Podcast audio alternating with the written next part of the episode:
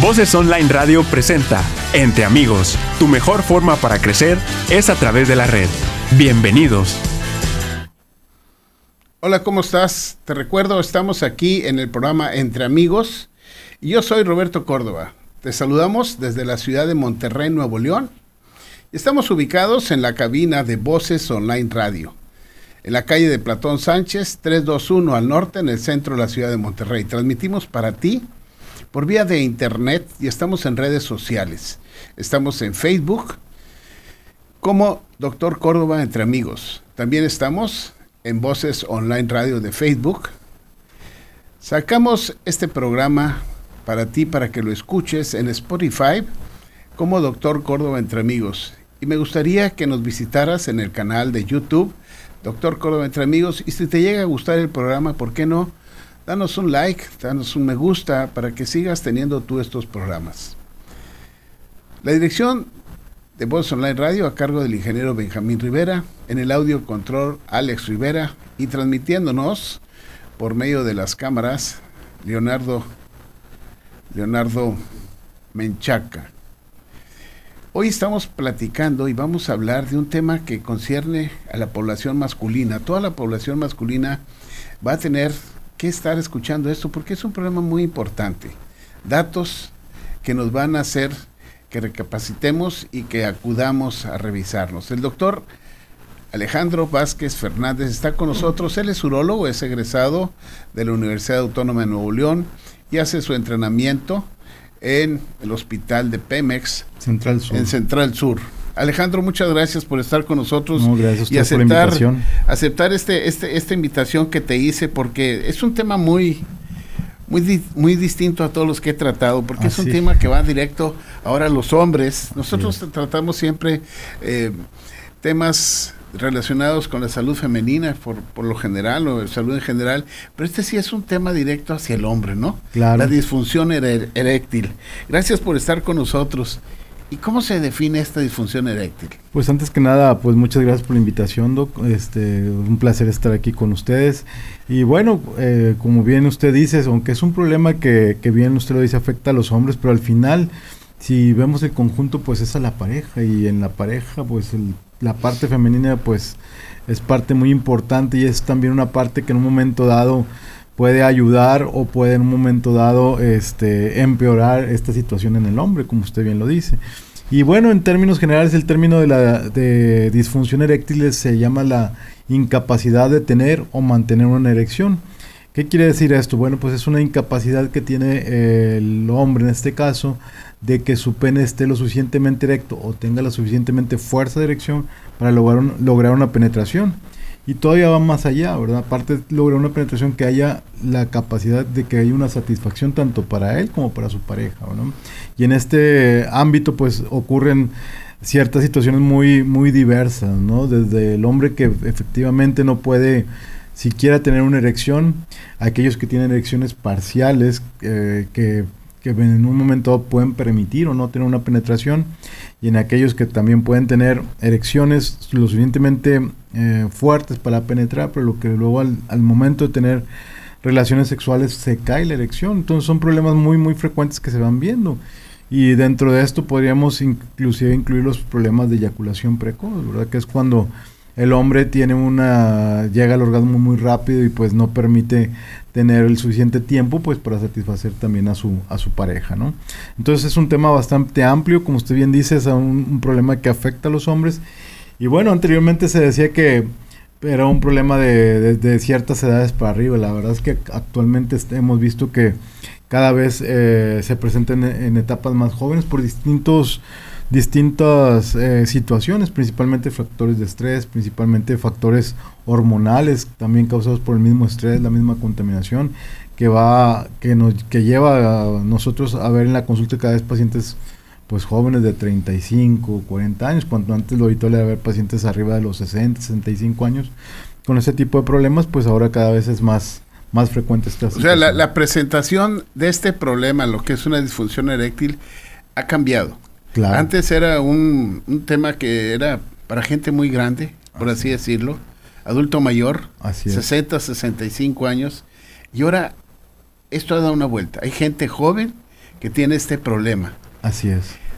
¿Hay problemas físicos o, o no hay problemas físicos? Sí, dentro de los tipos de disfunción eréctil am, se le llama eh, que puede ser una disfunción eréctil de origen vascular, de origen nervioso, de origen funcional o en un momento dado, este, digamos, psicológico, ¿verdad? Entonces todo este tipo de disfunción eréctil entran dentro de una gama y más ahora en los pacientes más jóvenes que pueden ir afectándolos, ¿no? Desde el origen vascular, pues como bien lo dices, generalmente es secundario a problemas vasculares ocasionados por diabetes, por hipertensión, por tabaquismo, que también como ese tipo de enfermedades que antes se veían en, en etapas eh, de pacientes con mayor edad, actualmente las estamos viendo, yo creo que usted le ha visto también mujeres, pacientes con en etapas más tempranas con diabetes, con hipertensión, y si a eso le unamos el tabaquismo, y si a eso le unamos eh, estar en un ambiente contaminado, la alimentación, el sedentarismo, pues obviamente eso va haciendo que la vasculatura del pene, que es muy sensible, vaya perdiendo la irrigación suficiente para provocar una erección. Fíjate, mencionaste una palabra, sedentarismo. Obesidad, ¿está relacionado con, con esta disfunción eréctil? Claro que sí, la obesidad está muy relacionada con la disfunción eréctil porque pues obviamente generalmente este tipo de pacientes tienen problemas metabólicos como lo que es la diabetes, problemas metabólicos como colesterol alto, como dislipidemias, que van afectando la, la vasculatura del pene. Y obviamente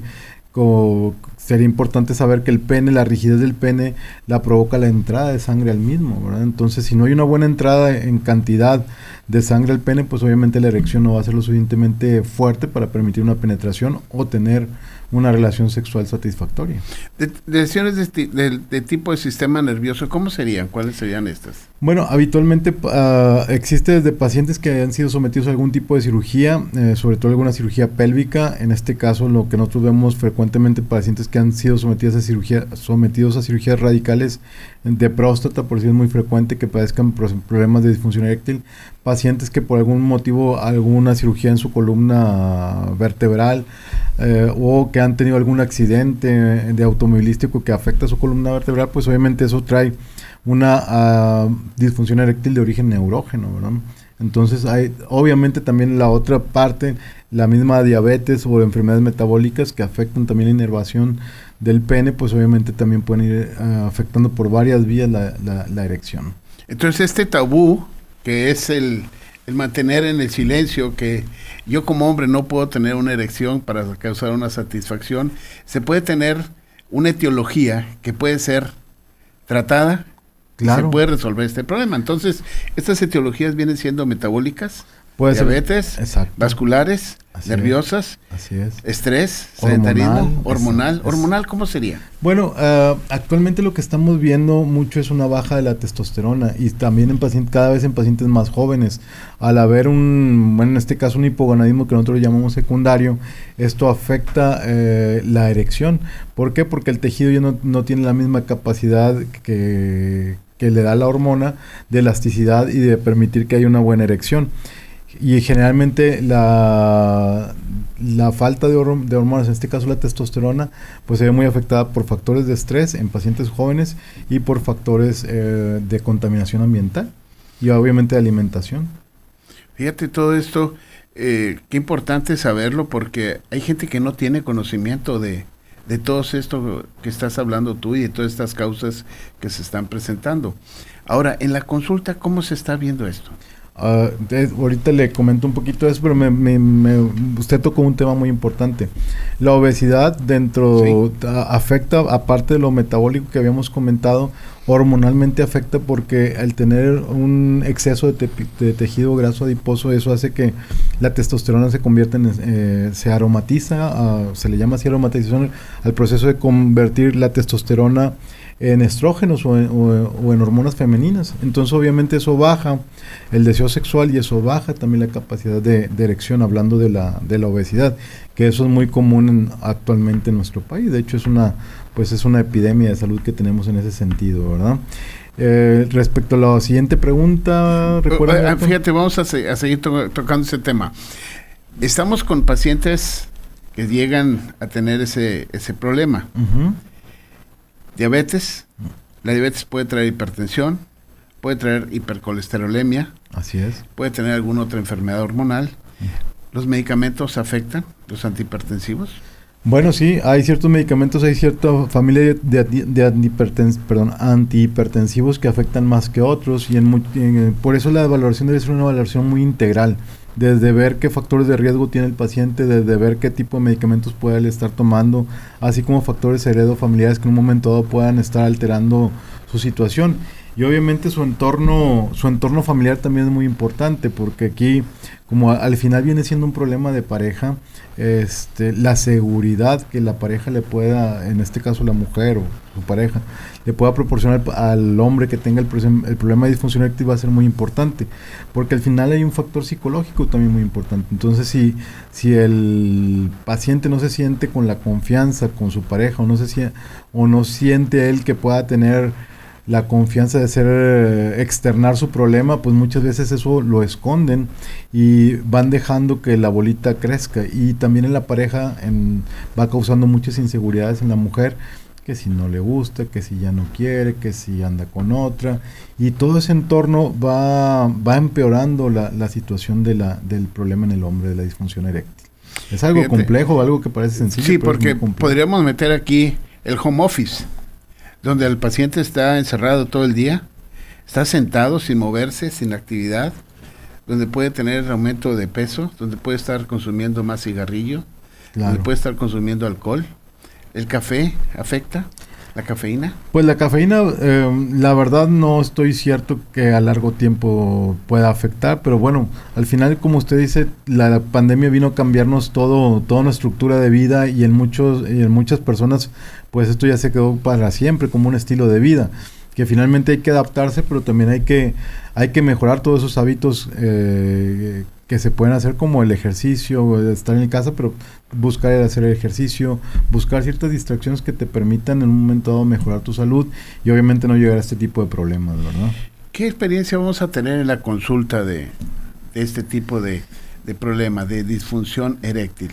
Es una experiencia muy vasta y cada vez más, más bueno, a mí me, me, gusta y me apasiona esta situación porque uno que cada vez ves pacientes más jóvenes que cuando tú te sorprende de ver a veces pacientes de 30, 35 años que es bueno, pues qué problema puede tener, ¿no? Más sin embargo, muchos pasa por procesos, por problemas hormonales, por problemas psicológicos, por situaciones de confianza, que cuando uno lo va tratando, cuando uno va mejorando, pues vas viendo cómo, cómo mejora él tanto físicamente como su autoestima, como también su relación de pareja con, con, con su esposa, en este caso, su, o su mujer, ¿no? Entonces muy, muy padre ir viendo cómo llegan los pacientes generalmente con pues muy deprimidos, esa es la palabra, ¿verdad? Muy, con una situación de eh, autovaloración muy baja y, eh, y, obviamente eso es el círculo vicioso en el que debemos de tratar de sacar al paciente. Obviamente ese es por una parte, obviamente ya llega, hay pacientes que llegan con ya de mayor edad, que con daños ya vasculares o daños nerviosos, que bueno, que habrá que irles buscando cuál es la mejor solución a su problema pero es muy interesante. A mí lo que me eh, llama mucho la atención es cómo llega el paciente con su autoestima muy baja y cómo poco a poco con, los tratamientos y él viendo la mejoría de, su problema, pues él va recuperando su confianza y también vas viendo y ellos te van platicando porque muchos acuden con sus parejas, vas viendo cómo recuperan esa relación de, pareja que en un momento la tenían perdido rota. ¿no? Sí, porque me, me imagino yo, pienso que el afrontar esta situación en una sociedad que pues no, no se ve bien que el hombre tenga esta disfunción, que se guarde en secreto, el llegar a una consulta y tener esta, esta posibilidad, este valor de presentarse y de mencionar que está teniendo problemas de disfunción eréctil, que no está teniendo una buena erección para tener una satisfacción sexual, para completar una actividad sexual. Entonces, cuando empieza a resolverse esto, yo creo que empiezan a tomar mucha confianza y empieza a mejorar todo esto. Claro. Y a mí me gustaría, no sé, Doc, si usted nos puede, si ha tenido la experiencia de platicar de, cómo, de la perspectiva, de cómo ven las mujeres esta situación de su esposo, si, si le ha tocado vivir alguna... Sí, en algunas ocasiones ellas lo mencionan. Doctor, ¿sabe que estoy empezando a tener problemas? Porque mi esposo no lo quiere decir, pero tiene ya dificultad para tener actividad sexual. ¿Y cómo se sienten ellas ante esa situación? Ellas se sienten angustiadas. Ellas están en angustia y en están en la mejor disposición de poder ayudar a su marido. Y hacemos ahí la intervención, ya pedimos que venga el, marido y cuando acuden vamos directo a hacer una, una pregunta, ¿cómo te va con tu actividad sexual? ¿Cómo te has sentido? ¿Estás teniendo problemas? Y ahí es cuando ya saben que la mujer dijo que traía problemas. Pues sí, doctor, estoy... Ok, empieza a, revisarte, te, tienes que hacer estudios y acude con, con un urólogo para que te dé manejo. Muchos de ellos acuden, otros se reservan y no quieren acudir por, por, cuestiones de pena, de pudor, de, de vergüenza, de sentirse con una autoestima baja. Pero los que han acudido ya regresan y vienen muy contentos, ¿eh? Sí, claro. Bastante, bastante contentos. Ahora, ya que estamos así, ¿cuál es el tratamiento que se les da? ¿Es nada más psicológico, de ah, dieta, de médico? ¿Cómo se hace el, manejo de todos esos pacientes? Una vez este, valorado el paciente y determinando cuál es la afección o por qué el paciente eh, tiene esta disfunción eréctil, pues bueno, procedemos el tratamiento. En términos generales, hay desde tratamiento médico, es decir, con medicamentos, que a veces tiene que ir uno más allá de las famosas pastillitas que son bastante efectivas y bastante buenas, pero también hay que dar un, un, tratamiento integral porque habitualmente pues el paciente no quiere nada más depender de, de estar tomando pastillas, entonces hay tratamientos que se, regenerativos que, que, se le pueden dar, si tiene alguna deficiencia hormonal pues obviamente hay que corregir esa deficiencia hormonal, si tiene alguna deficiencia metabólica, pues hay que corregir esa deficiencia metabólica y obviamente en forma integral que el paciente empiece a tener buenas erecciones, porque obviamente que él recupere la confianza es un factor muy, muy importante para que sus erecciones vuelvan a ser eh, eh, adecuadas, ¿no? Porque podemos dar medicamentos, podemos dar todo, pero si el paciente no logramos que recupere su confianza, es como si no estuviéramos haciendo nada.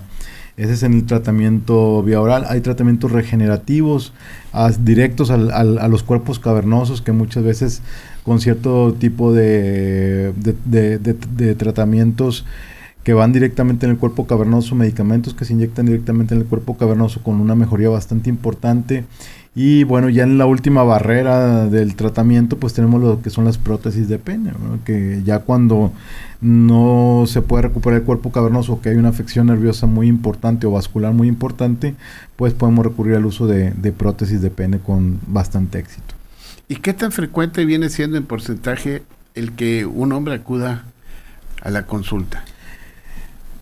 Cada, afortunadamente cada vez más, como que el tabú que usted menciona queda en cierta generación, pero afortunadamente las generaciones de pacientes más jóvenes han, han acuden con más confianza, acuden con más, con mayor libertad y, es un tema como que se puede hablar, en, mejor perspectiva tanto entre hombres como en pareja porque sí hay ciertas personas que son, sobre todo lo ves en ciertas edades muy marcado, que se resisten a tocar el tema, que se resisten a, aceptar que puedan tener ese problema, quizá por cuestiones de autoestima, pero afortunadamente la, eh, vemos un porcentaje cada vez de pacientes más jóvenes que pueden tratar el tema, que pueden, que acuden a consulta y que habitualmente tienen una, una mm, una comunicación muy abierta con su pareja y eso pues da gusto y que cada vez eh, lo tomen con más naturalidad, por decirlo de alguna manera. ¿El tratamiento es continuo o es un tratamiento que, como se dice, cada, cada vez que se requiera?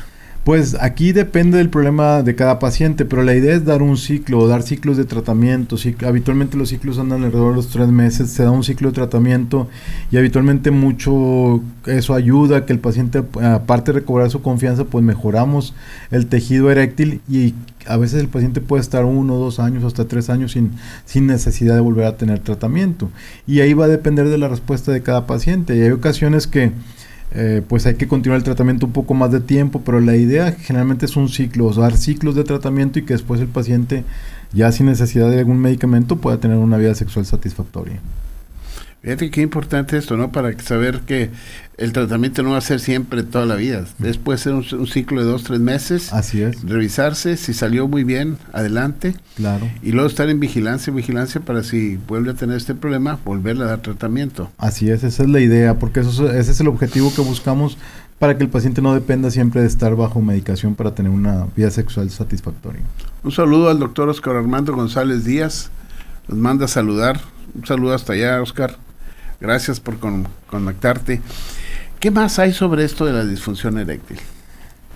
Eh, bueno, pues la disfunción eréctil ahora sí que es un tema muy apasionante. Vienen muchos tratamientos eh, actualmente con, digamos, los más innovadores y que están por, por probarse, pero que ya están en, en etapas de, pues más allá de experimentación, que más bien que ya están en etapas clínicas ya muy avanzadas, pues es el uso de células madre, el uso de factores de crecimiento, el uso de medicamentos intracavernosos que ayudan a regenerar mucho el, cuerpo cavernoso y que el paciente pueda volver a tener buenas erecciones. Entonces, obviamente están los, los, medicamentos eh, como para disfunción eréctil ya conocidos que cada vez están siendo más selectivos, que cada vez tienen absorciones más rápidas, eh, porque eventualmente antes pues tenías que tomarlo una o dos horas previas a tener relaciones, ahorita ya hay medicamentos que con 10, 15 minutos eh, tienes para que se absorban y se estén eh, teniendo buena buena perfusión en el, en el tejido del cuerpo cavernoso, entonces